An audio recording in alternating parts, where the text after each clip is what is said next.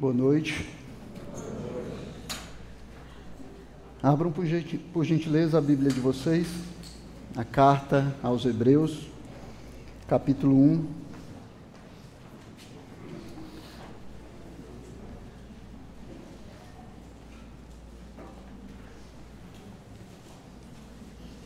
Nós vamos ler os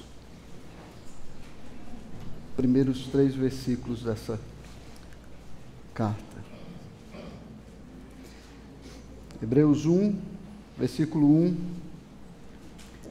diz assim a palavra de Deus. Antigamente Deus falou muitas vezes e de muitas maneiras aos pais pelos profetas. Mas nesses últimos dias nos falou pelo Filho, a quem constituiu herdeiro de todas as coisas e pelo qual também fez o universo. O Filho, que é o resplendor da glória de Deus e a expressão exata do seu ser, sustentando todas as coisas pela sua palavra poderosa. Depois de ter feito a purificação dos pecados, assentou-se à direita da majestade nas alturas. Curva sua cabeça e vamos orar, pedir a bênção de Deus sobre esse momento. Santo Deus e Pai, nós estamos aqui, Senhor, diante da tua palavra queremos clamar a Ti, Senhor, que fale conosco através dela, Pai. Abençoa as nossas mentes, Senhor, também os nossos corações, para recebermos a instrução da Tua palavra, Senhor, para guardarmos ela nos nossos corações, Pai, e vivermos as nossas vidas de acordo com aquilo que o Senhor tem nos instruído, Pai. Nos ajuda a viver uma vida agradável a Ti, Pai. Essa vida agradável a Ti só pode ser alcançada se vivermos conforme o teu plano, Senhor, revelado na tua santa palavra, Deus. Abençoa esse momento agora. Nós te pedimos em nome de Jesus Cristo, teu Filho. Amém. Então hoje nós vamos começar uma nova série de sermões na carta aos Hebreus. E aí nós vamos tentar entender o que, que o autor de Hebreus estava ensinando aos seus ouvintes leitores, né, e como esse ensino ele pode ser relevante para nós hoje, como ele pode ser aplicado às nossas vidas. E ao longo desse tempo, onde nós vamos estar lendo e estudando essa carta, é, eu espero que nós consigamos perceber que toda a argumentação do autor ela está alicerçada, fundamentada na superioridade de Cristo. A superioridade de Cristo sobre qualquer outra forma de salvação, a superioridade dele sobre qualquer forma de revelação ou sobre a busca do homem por se relacionar com Deus. Cristo é superior, é o que o escritor dos Hebreus vai nos ensinar. O autor aqui ele queria que os seus ouvintes, a sua audiência, entendesse que Cristo é o melhor da vida. Ele queria que aqueles que ouvissem a instrução dele através dessa carta, compreendessem que Cristo é o melhor da vida. Nada que eles tiveram antes, como hebreus, como é, seguidores da religião judaica, podia se comparar com isso. Nem, seu, nem os seus rituais, nem a sua cultura, nem as suas leis, nem o modo de vida que eles tinham. Nada que existia antes poderia se comparar com Cristo. Nem nada que eles pudessem fazer de novo, nada que eles pudessem descobrir poderia se comparar com Cristo. Nada supera a grandeza daquilo que tinha sido dado a eles em Cristo. Mas aí você pode perguntar: por que é que eles precisavam ser convencidos disso? Eles não eram crentes?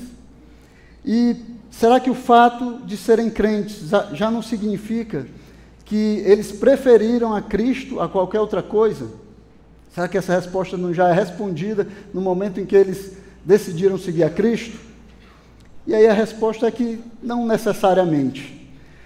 Na dor, o sofrimento, os conflitos, as preocupações dessa vida e às vezes até os confortos e as regalias dessa vida podem nos distrair e nos fazer pensar que existem outras coisas que são tão e às vezes até mais importantes do que Cristo. Então, o conforto desse mundo, o bem-estar, assim como também o sofrimento, especialmente aquele sofrimento prolongado que se demora, eles podem nos distrair daquilo que é o nosso bem maior, Cristo. Então, os cristãos judeus, a quem essa carta está falando, eles estavam sob perseguição por causa da sua fé. A hostilidade, ela estava se intensificando, estava ficando mais acirrada. Né? Eles eram considerados traidores da sua antiga religião, eram traidores da sua identidade étnica. Por isso, eles estavam sendo dolorosamente tentados a buscar a tranquilidade e a aprovação, comprometendo a sua fé. E a maneira que eles encontravam de fazer isso era se acomodando às práticas judaicas, aos rituais judaicos, às suas antigas crenças do judaísmo.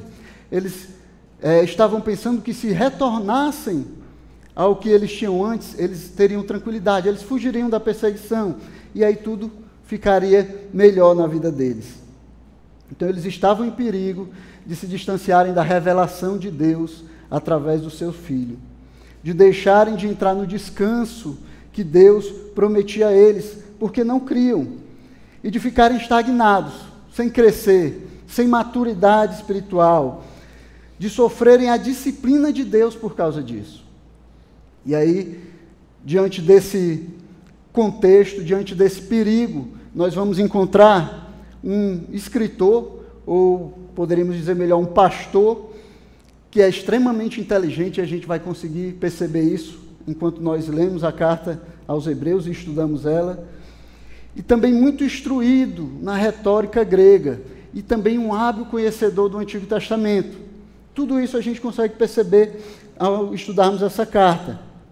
Então, era um pastor que estava longe das suas ovelhas, que provavelmente estavam ali em Roma, e que acabar, acabar, tinha acabado de saber que essas ovelhas elas estavam flertando, estavam namorando né, com o, o judaísmo, com a liturgia do templo, estavam pensando em voltar para as antigas práticas. Então, as perseguições e talvez até prisões que, as, que eles já tinham enfrentado no início da sua fé, ao longo da carta a gente vai perceber que eles já tinham passado por perseguições, né, mas essa agora parece que está se intensificando, parece que está ficando mais grave, parece que está requerendo mais deles. E aí o medo da morte, ele já estava tomando conta de alguns corações que estavam ali naquela igreja. O preço a ser pago agora parece que está mais alto. E aí eles estão vacilando na sua fé. E o pensamento de desistir já estava sendo avaliado por eles como uma possibilidade. Voltar atrás, voltar para o judaísmo. Ou então é, é mesclar o judaísmo com o cristianismo. Então a, a ideia de voltar para o judaísmo sem abandonar o cristianismo também era algo que atraía eles. Ah, eu posso continuar sendo cristão e realizando ainda as, as obras do judaísmo. Eu posso fazer uma junção das duas coisas. Posso fazer um sincretismo dessas duas coisas. Então, essa ideia ela parece que crescia no coração desses crentes ali e parecia que estava se tornando uma, uma opção que era viável no coração deles. Talvez eles pensassem: nós podemos viver o melhor dos dois mundos. Nós podemos é, viver o cristianismo, mas também ter a segurança do judaísmo. Talvez eles estivessem pensando nesses termos. Então, nas mentes perturbadas pelo medo, as vantagens de estarem sob a proteção do judaísmo, que era tido naquela época como uma religião lícita, ou uma religião lícita pelo império. Então, eles viam muitas vantagens em voltarem para o judaísmo. Eles teriam uma prática religiosa que, que, era mais simples, né? então eles só tinham que cumprir alguns rituais, eles tinham que ter uma certa dieta, tinham que cumprir alguns objetivos da sua religião, eles seriam aceitos pelo império como uma religião que já existia e, portanto, era aceita, não iriam correr assim o risco de morte, né?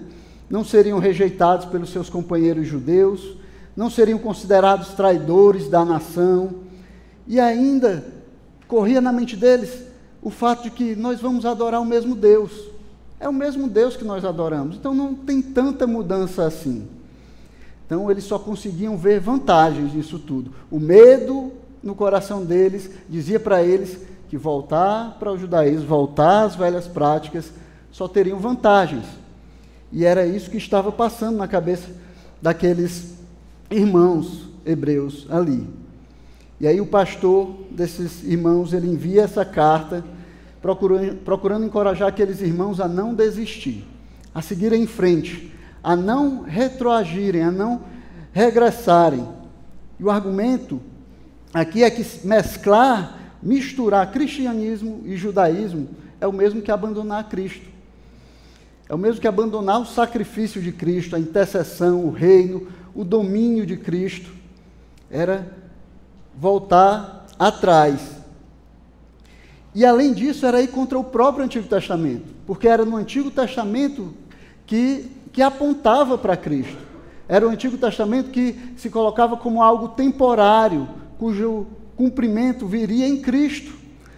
Era lá que eles encontravam que Cristo era a plenitude dos tempos.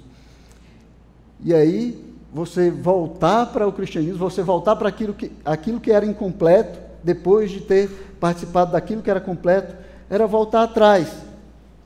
Então, esses irmãos hebreus, assim como aquela geração no deserto, eles estavam em provação, né? estavam sendo provados, e a carta vai falar sobre isso em vários momentos. Né? Várias vezes o, o autor da carta vai encorajar esses irmãos para que eles superem essas provações, para que eles continuem firmes nas, na provação, para que eles suportem a provação. Né? A maneira de agir diante da provação não era com incredulidade. Eles deveriam continuar firmes, crendo naquele que os havia salvado. Meus irmãos, e quando a gente olha para todo esse contexto, olha para toda a, a, vida desses irmãos, eu acho que fica fácil notar como essa carta aos Hebreus ela é relevante e atual ainda hoje. Para nós que servimos a Cristo, para nós que decidimos seguir, seguir, seguir a Cristo. Nós que estamos a todo momento sendo tentados, que somos provados e às vezes somos até desafiados a voltarmos às velhas práticas. Então, a carta aos Hebreus ela vai falar profundamente aos nossos corações. Ela vai nos instruir, nos encorajar, assim como esses crentes hebreus, eles também foram encorajados. E provavelmente aqui ninguém tem problemas com práticas judaicas. Eu acho que não, né? Ninguém aqui foi judeu antes. Mas nós somos tentados a todo momento a voltarmos às velhas práticas, a voltarmos à velha vida, a vivermos como antes, quando Cristo, ele não era Senhor da nossa vida. Isso acontece de várias formas, especialmente quando nós estamos sob provação, sobre é, aflições no meio dos conflitos. É a tentação, por exemplo, de contar aquela mentira, para não ter que sofrer as consequências ruins que vêm junto com a verdade. Ou aquela tentação de sonegar esse imposto, ah, porque a carga tributária do país ela é muito alta. E aí Deus entende que se eu não pagar tudo, ele vai entender. Ou então a tentação de pecar, ou fingir que não está vendo o pecado, para não desagradar os amigos, para não desagradar os familiares para não desagradar o patrão, às vezes, o empregado e aqueles que estão, que estão ao nosso redor. Esconder que é cristão, que é crente em Jesus Cristo, para não ser alvo de zombarias, né, para não ser rejeitado, para não ser colocado de lado. Ou a tentação, às vezes, de fazer um negócio desonesto por causa do lucro, que vai ser bom. Enfim, é a tentação de escapar das dificuldades usando as práticas da nossa vida antes de Cristo e ainda justificando. Com, e nós temos várias justificativas para fazermos isso, irmãos. A gente pensa, não, ninguém é santo, ninguém pode viver feito santo aqui nessa terra. Ou então ninguém é perfeito. Ah, de vez em quando a gente erra. Né? E aí a gente vai se justificando com essas coisas. Só porque eu pequei uma vez, isso não quer dizer que eu deixei de ser salvo por causa do meu pecado. Ah, só porque eu estou convivendo com aquelas pessoas, mesmo sabendo que não deveria conviver com elas, isso é normal. Todo mundo vive desse jeito. Né? É aquele velho crente Raimundo, né? Um pé na igreja e o outro no mundo. Né? Desculpe se tem algum Raimundo aqui, irmão, não foi com você. É aquele tipo de crente que ele acha que pode viver e tirar o que ele quiser dos dois mundos. Ele pode viver entre esses dois mundos, costurando os dois e fazendo uma nova maneira de viver a fé, criando uma nova maneira de viver a fé. Viver essas duas realidades, viver como se estivesse servindo a dois senhores. Mas o que a palavra de Deus nos fala, irmãos, é que não dá. Não dá para servir a dois senhores. O nosso Senhor, ele exige exclusividade total. Ele exige fidelidade radical. Com ele é tudo ou nada. Ou você se entrega completamente a ele, ou ele não aceita um pedaço de você, nem um pedaço do seu corpo, nem um pedaço da sua vida, nem um pedaço do seu trabalho, nem da sua família. Ele quer você por inteiro. É assim que a Bíblia nos ensina. O autor de Hebreus, contudo, ele não vai se contentar em dizer que existem duas opções. E que aí você pode escolher uma, duas opções que são equivalentes, e aí você tem que escolher em qual você quer ficar. Não. Ele não se contenta só com isso. Pelo contrário, ele vai tomar partido. Então, na, no argumento do escritor aos Hebreus aqui, não existe imparcialidade. Ele é completamente parcial, parcial e ele vai falar claramente: Cristo é melhor. Viver em Cristo é melhor. A vida com Cristo é melhor. Cristo é o melhor da vida. Ele vai falar isso claramente e vai mostrar para os, para os seus para os crentes ali que estavam recebendo a carta que era uma tolice voltar para a velha vida, voltar para os velhos costumes, para os velhos rituais. É tolice voltar para as velhas práticas. Ou mesmo querer encontrar novas práticas, novas maneiras de viver a sua fé. Só existe uma forma de encontrar o bem, de encontrar felicidade, de encontrar contentamento e satisfação. E é em Cristo e na sua obra. Não existe outra maneira, meus irmãos. Cristo é o único que pode nos trazer todas essas coisas. Só em Cristo nós podemos encontrar aquilo que o nosso coração tanto anseia. E é isso que é, o autor vai defender em toda essa carta: Cristo como superior e a sua obra como superior. Mostrar como Cristo e a sua obra são superiores a todas as outras coisas. E aí, com isso, ele espera encorajar os cristãos a persever perseverarem fiéis em meio à perseguição. Você tem uma opção que é infinitamente melhor do que a que você tinha antes, do que a que você encontra no mundo. Cristo é superior a todas essas coisas. Isso deve encorajar você a perseverar fiel, mesmo no meio das perseguições. Isso deveria encorajar os hebreus do primeiro século, isso também deveria nos encorajar.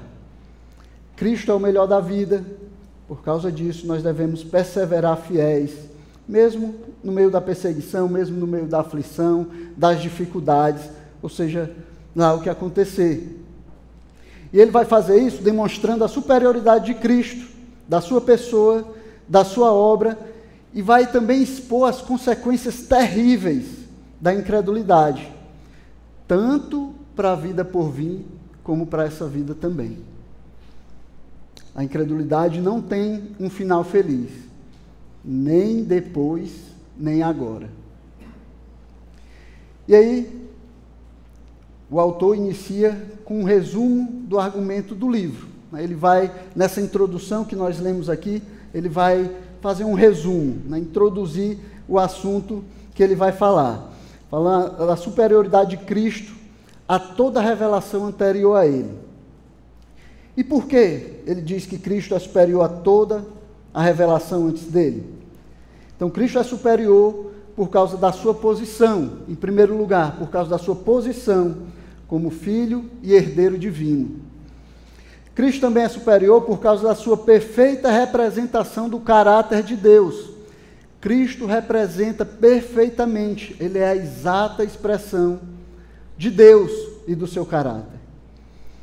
Ele também é superior por causa do seu papel como criador e mantenedor de toda a existência. Cristo é criador e ele não só criou, ele sustenta todas as coisas. Aquela ideia de um Deus que criou e foi embora e não olhou para trás e não sabe o que está acontecendo aqui, isso é balela. Cristo, ele criou e sustenta. Ele criou, ele formou, ele tem um propósito para essa criação e ele sustenta e conduz todas as coisas para que elas sigam para onde ele quer que elas vão. E por último, por causa do seu papel como único redentor. Só Cristo pode redimir todas as coisas.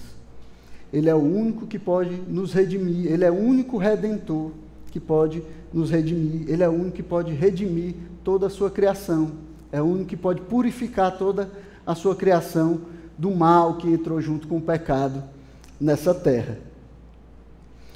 E aí, logo no primeiro versículo, o autor vai falar que Deus antigamente falou muitas vezes e de muitas maneiras. Então ele fala de um Deus que se revela. Ele começa falando de um Deus que fala. Ele vai chamar a nossa atenção para um, um fato. Deus tem falado. Deus tem falado. Deus tem comunicado a sua vontade aos homens. Portanto, aquilo que Deus fala deveria ser levado em conta. Ora, se você for, se você estiver doente e você vai no médico, você leva em conta o que o médico fala a respeito da sua doença. Mas se você quer construir alguma coisa, uma casa, você vai levar em conta o que o engenheiro, o mestre de obra falar sobre aquela construção. Então, se você está pensando no homem, se você está pensando na revelação de Deus, está pensando no relacionamento de Deus com o homem, você deveria levar em conta aquilo que Deus fala. É Deus quem está nos falando. Isso deveria ser importante para nós. E às vezes até é estranho você ter que dizer isso, né? Você ter que dizer para crentes que o que Deus fala deve ser levado em conta que a revelação de Deus deve ser considerada. Mas às vezes nós temos que falar isso porque o que nós vemos são crentes indo para a igreja todo domingo, mas sem levar em conta e às vezes sem nem saber o que Deus tem falado, sem nem saber qual o propósito de Deus para a vida dele, sem saber por que Deus o chamou, o que Deus quer dele. Então, o autor que ele não vai se, se preocupar em explicar é porque Deus fala, ou em provar porque Deus fala, ele vai apenas afirmar. Ele toma isso como certo e vai dizer: Deus falou muitas vezes e de muitas maneiras. Ele só afirma e espera que os seus ouvintes eles acreditem no fato de que Deus é o Deus que fala. Certo? Então, essa carta aqui ela é escrita para aqueles que creem, que acreditam que Deus fala. Que acreditam que Deus ele se revela aos homens. Né? Porque, já que ele está falando é, sobre Deus e sobre a vontade de Deus, seria até, é, seria até estranho falar para aqueles que não acreditam, né? nem em Deus, nem que Deus fala. Então, ele está falando para pessoas que creem que Deus fala. E ele diz que Deus falou, falou no passado, falou de muitas vezes, falou muitas vezes e falou de muitas maneiras e falou por meio dos profetas. Deus, o fato de Deus ter falado no passado já deixa uma lição para nós. Né? Indica que aquilo que aconteceu no passado ele tem aplicação para o nosso presente. Nós podemos aprender com aquilo que está no passado. Nós podemos olhar para trás e sermos instruídos pelo passado, porque lá Deus também falou. Deus falou no passado, continua falando agora, por isso nós podemos aprender com o passado. E é, às vezes é até estranho falar isso, porque nós vivemos em, um, em uma sociedade né, extremamente progressista que não considera o passado, né, para o qual olhar para o passado e tirar do passado lições boas que possam ser usadas ou que possam ser corrigidas até, é uma loucura. É um mundo que vive sempre achando que nós somos os melhores, nós somos a melhor época, nós temos a melhor tecnologia, nós somos os mais civilizados, nós somos os mais inteligentes. Portanto, o passado não tem nada para nos ensinar. Né? E vivem buscando uma utopia para o futuro, sempre achando que o futuro vai ser melhor. É, mas Deus, o Deus que fala hoje é o Deus também que falou no passado. É o Deus que falou aos seus profetas no, no passado. Mas Deus falou, e porque Ele falou, nós podemos tomar aquilo que Ele disse como instrução, como exemplo. Podemos aprender com aquilo que Ele nos falou. É, o próprio Paulo vai, vai, apóstolo Paulo vai afirmar, 1 Coríntios 10 e 11, estas coisas aconteceram com eles para servir de exemplo, e foram escritas como advertência a nós, para quem o fim dos tempos tem chegado. Não falando sobre aquilo que estava registrado no Antigo Testamento. Ele diz que foi escrito como advertência a nós. Então Deus é um Deus que fala e nós devemos levar isso em conta. E aí o primeiro motivo pelo qual Jesus é superior é porque ele é o filho e herdeiro de todas as coisas. Jesus é filho e herdeiro de todas as coisas, é o que ele diz no versículo 2. Mas nesses últimos dias nos falou pelo Filho, a quem constituiu o herdeiro de todas as coisas.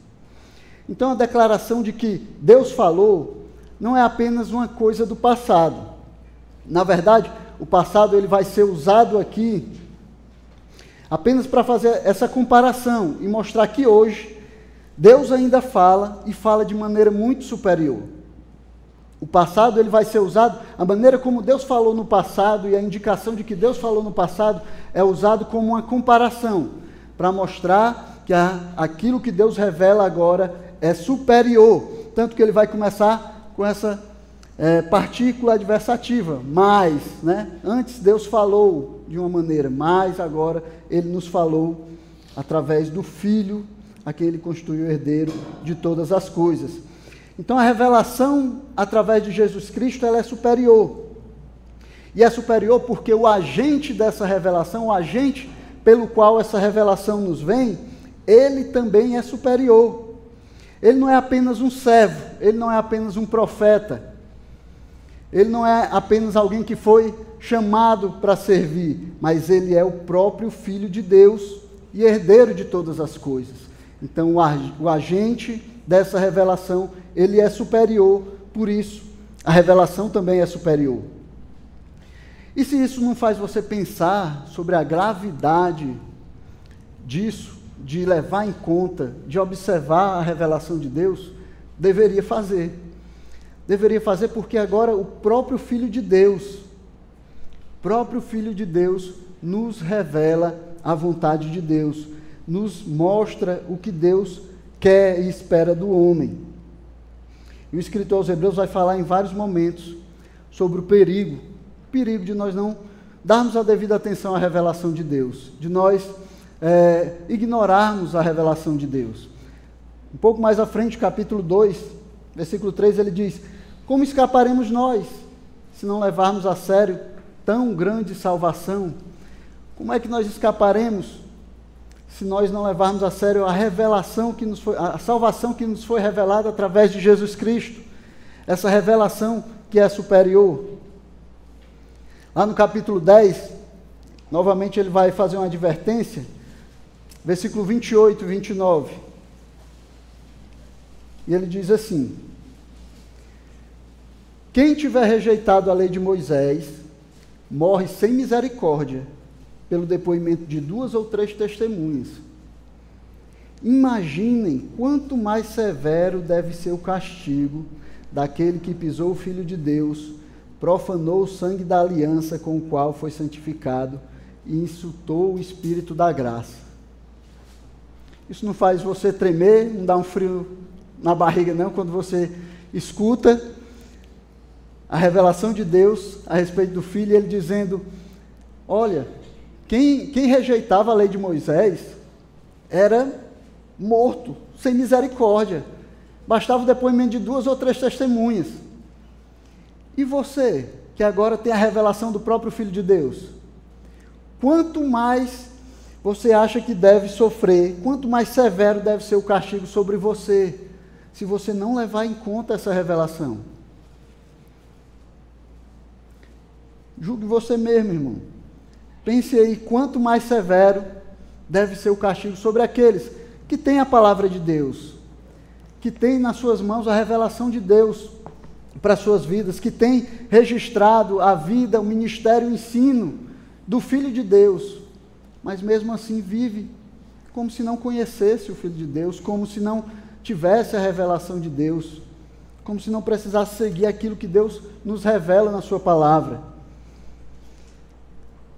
Capítulo 12, versículo 25, ele alerta de novo e diz: Tenham cuidado e não se recusem a ouvir aquele que fala, pois se os que se recusaram a ouvir quem divinamente os advertia na terra não escaparam, muito menos escaparemos nós se nos desviarmos daquele que do céu nos adverte. Mais uma vez, ele vai enfatizar a superioridade da revelação através de Jesus Cristo. E vai falar sobre a gravidade, o perigo de nós não darmos a devida atenção a essa revelação. Meus irmãos, meus irmãos, nós temos hoje uma revelação que é superior à que o povo de Deus tinha no passado. Na Escritura nós temos a vida e o ensino e o ministério do próprio Filho de Deus. Será que nós achamos que vamos encontrar em outro lugar a revelação de Deus? Será que vamos encontrar em outro lugar a instrução de como nos relacionarmos com Deus, de como vivermos de maneira que seja agradável a Deus. Você acha que a Bíblia é só mais um livro? Você acha que é só mais um livro que você tem na, pra, na prateleira, que você pode comparar? E às vezes não é nem o melhor dos livros que você tem lá, tem outros que falam melhor, né? ensinam você a ganhar dinheiro, né? a ser bem sucedido. Não, aqui você tem a revelação do próprio Deus a nós, uma revelação superior da que o povo de Deus teve antes. Será que nós pensamos que não precisamos conhecer e seguir a revelação do Filho de Deus, que é superior à revelação dos anjos, a revelação que é dada por anjos? É isso que o escritor de Hebreus está perguntando para esses crentes hebreus. Será que vocês não entendem que tem uma revelação que é superior porque essa revelação veio através do próprio Filho de Deus. Deus, na sua soberania, decidiu se revelar através do seu Filho e registrar a vida e ministério dele em um livro. Ele decidiu deixar aquilo que nós precisamos para a vida e a, piedade registrada nesse livro. Aqui nós temos a vida do Filho de Deus, o plano de Deus para a nossa salvação a maneira como nós podemos nos relacionar com Deus. Mas muitas vezes nós temos preguiça de ler a palavra de Deus, de estudar a palavra de Deus. Quando lemos, não seguimos ou não damos importância àquilo que está escrito ali, tiramos por menos, não vivemos como se a nossa vida dependesse disso. Não vivemos como se a nossa vida dependesse dessa revelação que Deus nos deu através do seu Filho. Se os homens que viveram no passado, antes da primeira vinda de Cristo, não tinham desculpas para não seguir a vontade de Deus, muito menos nós. Nós não temos motivo para não sabermos a vontade de Deus, para não seguirmos conforme a sua vontade. Em segundo lugar, a revelação por meio de Cristo, ela é superior porque, ela é, porque ele é a perfeita representação do caráter de Deus. É o que ele vai continuar dizendo no versículo 3. O Filho, que é o resplendor da glória de Deus e a expressão exata do seu ser.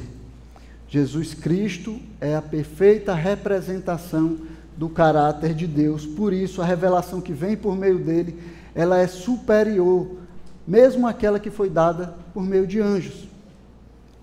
A revelação de Deus em Cristo é superior, porque Cristo é a exata expressão da vontade de Deus. Cristo revela perfeitamente a vontade de Deus para o homem. Nenhuma outra maneira de Deus se revelar, nenhum outro homem que tenha visto a Deus, nem mesmo Moisés que viu a Deus pelas costas, passando quando estava escondido lá na, na, na brecha da, da rocha, nem mesmo Moisés teve uma revelação tão perfeita como aqueles que viram a Jesus Cristo. E hoje, nós também podemos usufruir dessa revelação através da palavra de Deus. É ela que nos revela Jesus Cristo. É ela que descreve a vida de Jesus Cristo. É ela que nos traz os ensinos de Jesus Cristo. Nós deveríamos viver e agir através do ensino dessa palavra. Nós deveríamos ser guiados por ela. Nossas escolhas deveriam estar baseadas naquilo que a palavra de Deus nos ensina. O nosso conhecimento deveria sair da palavra de Deus para o resto. Não é que você vai para a faculdade, lá eles vão lhe ensinar, e aí você vai pegar aquele ensino que tem lá e comparar com a Bíblia e dizer: não, tem alguma coisa errada, a Bíblia está em contradição com o que o meu professor disse. Não, você vai vir na Bíblia, você olha para ela e a Bíblia diz isso, e o que o seu professor está dizendo, se não estiver de acordo, está errado. É simples assim. Aqui a gente tem a revelação do próprio Filho de Deus. É a revelação de Deus para as nossas vidas.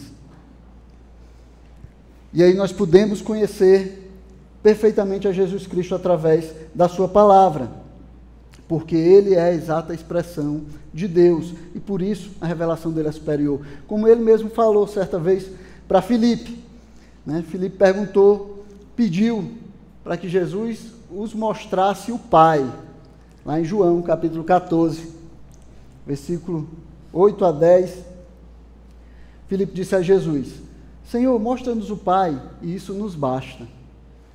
E aí Jesus respondeu a Filipe: Há tanto tempo estou com vocês, Filipe, e você ainda não me conhece? Quem vê a mim, vê o Pai. Como é que você diz? Mostre-nos o Pai. Você não crê que eu estou no Pai e que o Pai está em mim? Jesus Cristo é a exata expressão do caráter de Deus. Jesus Cristo é Deus. Por isso, a revelação que vem através dele é superior a qualquer outro tipo de revelação.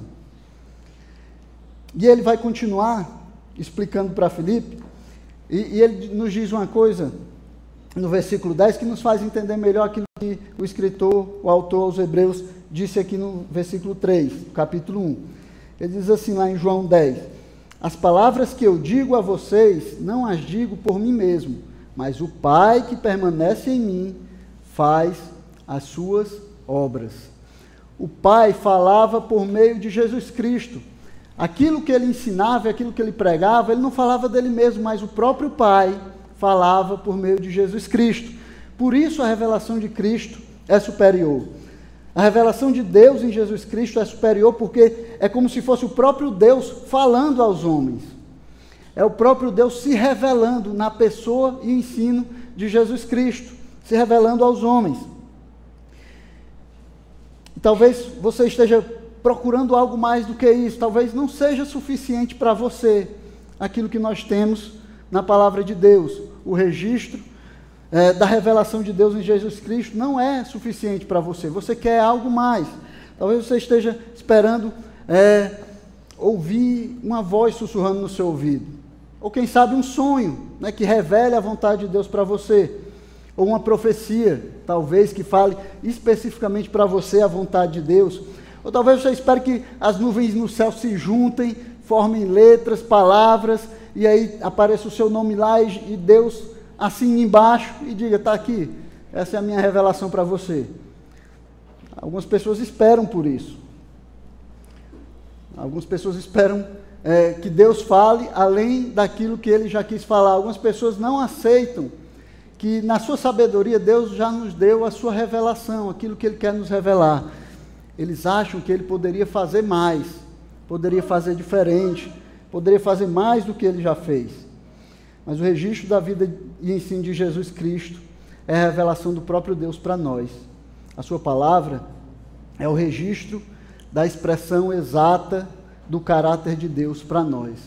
Nesse livro, onde nós encontramos a vida de Cristo e o ensino dele e o ensino dos seus apóstolos de, depois dele, baseado naquilo que ele ensinou, é a revelação e a exata expressão da vontade de Deus para nós. E o terceiro ponto, que está bem ligado com esse, porque Jesus Cristo, a revelação de Jesus Cristo é superior, é porque ele é o criador e sustentador de todas as coisas. Jesus Cristo é o criador e sustentador de todas as coisas. Continuando no versículo 3, ele diz: sustentando todas as coisas pela sua palavra poderosa. Percebe que o autor, ele vai unir essas duas coisas aqui. Porque Cristo é o resplendor da glória de Deus e a expressão exata do seu ser, ou seja, porque Cristo é Deus, porque Cristo é Deus, ele diz, ele sustenta todas as coisas pela sua palavra poderosa. Cristo é Deus e todas as coisas são sustentadas por Ele, porque Ele é a exata expressão de Deus, porque Ele mesmo é Deus, todas as coisas são sustentadas por Ele. E por isso, a revelação que vem por meio dele é superior a qualquer outra revelação dada aos homens antes dele. Sabe por que a revelação do Filho é superior? Porque é o próprio Deus, Criador e sustentador de todas as coisas, falando aos homens. É o Deus que criou o homem, é Deus que criou o homem, é Deus que sustenta o homem falando a ele, revelando a ele a sua vontade. E aí as pessoas podem usar o malabarismo hermenêutico que quiserem para tentar dizer que Jesus ele não é Deus, para tentar colocar em dúvida a divindade de Cristo, para tentar dizer que não faz sentido um Deus que é um Deus existir em três.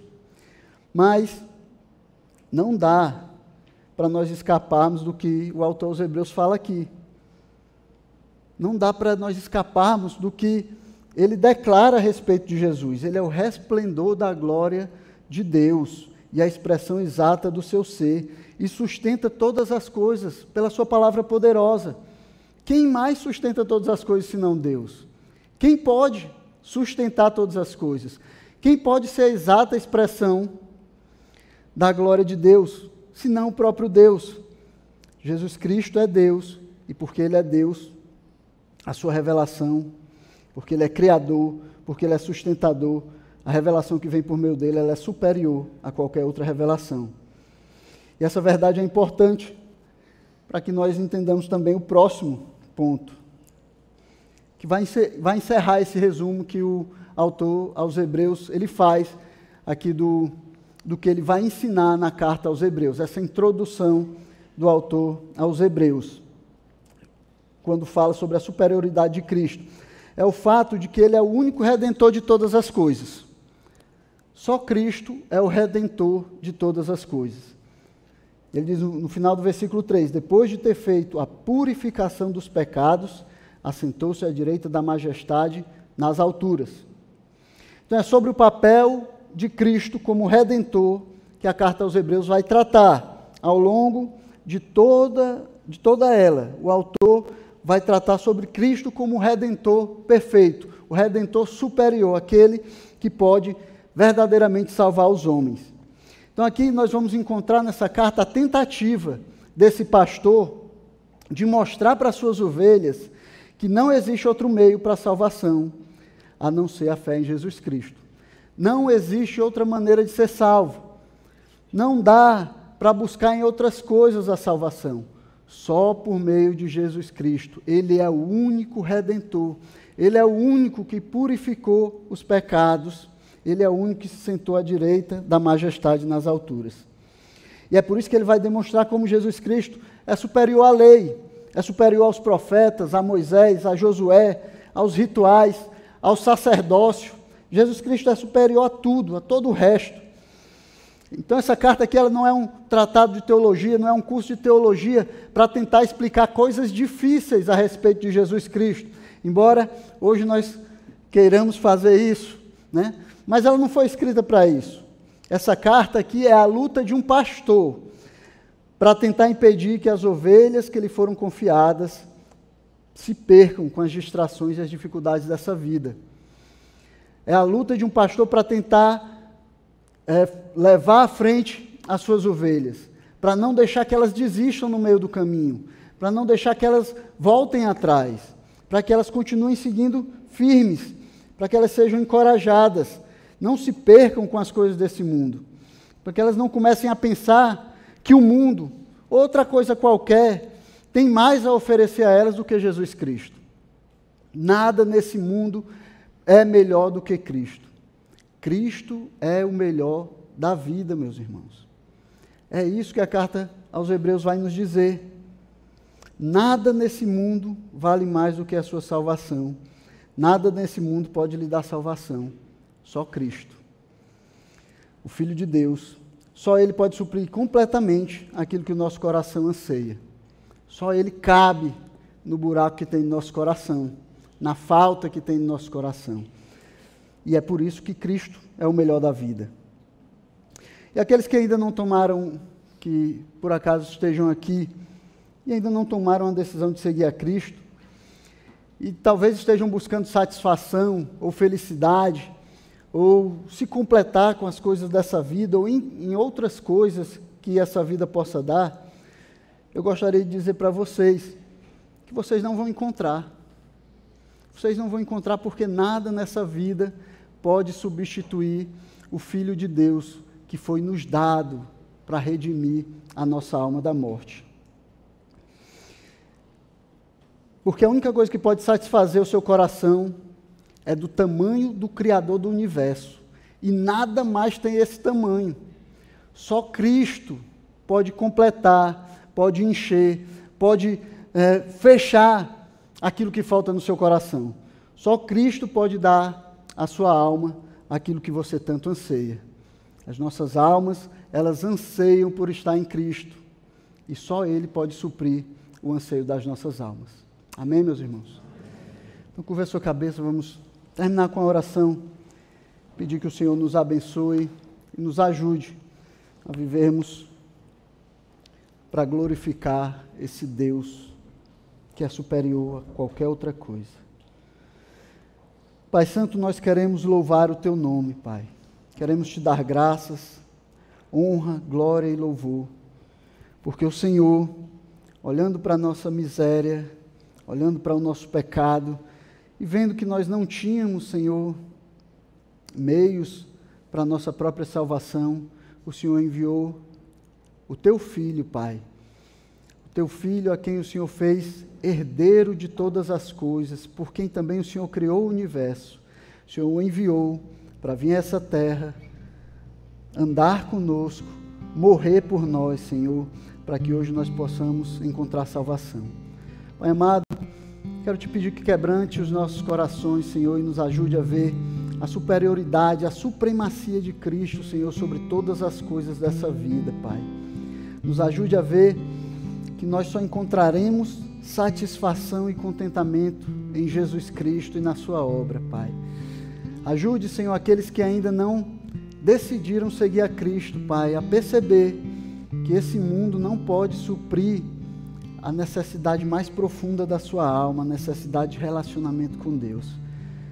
E ajuda o Senhor, guia-os até Cristo, para que eles encontrem, Senhor, essa pérola de grande valor, Pai, que não se compara a nada dessa terra. Nós somos gratos a Ti, Senhor, pela Tua bondade, misericórdia e graça, Senhor, demonstrada a nós quando o Senhor nos salvou. Nos ajuda agora a seguirmos, Senhor, lembrando todos os dias que o melhor das nossas vidas é Cristo, que é assim que devemos andar para a glória e honra do Teu nome. Amém.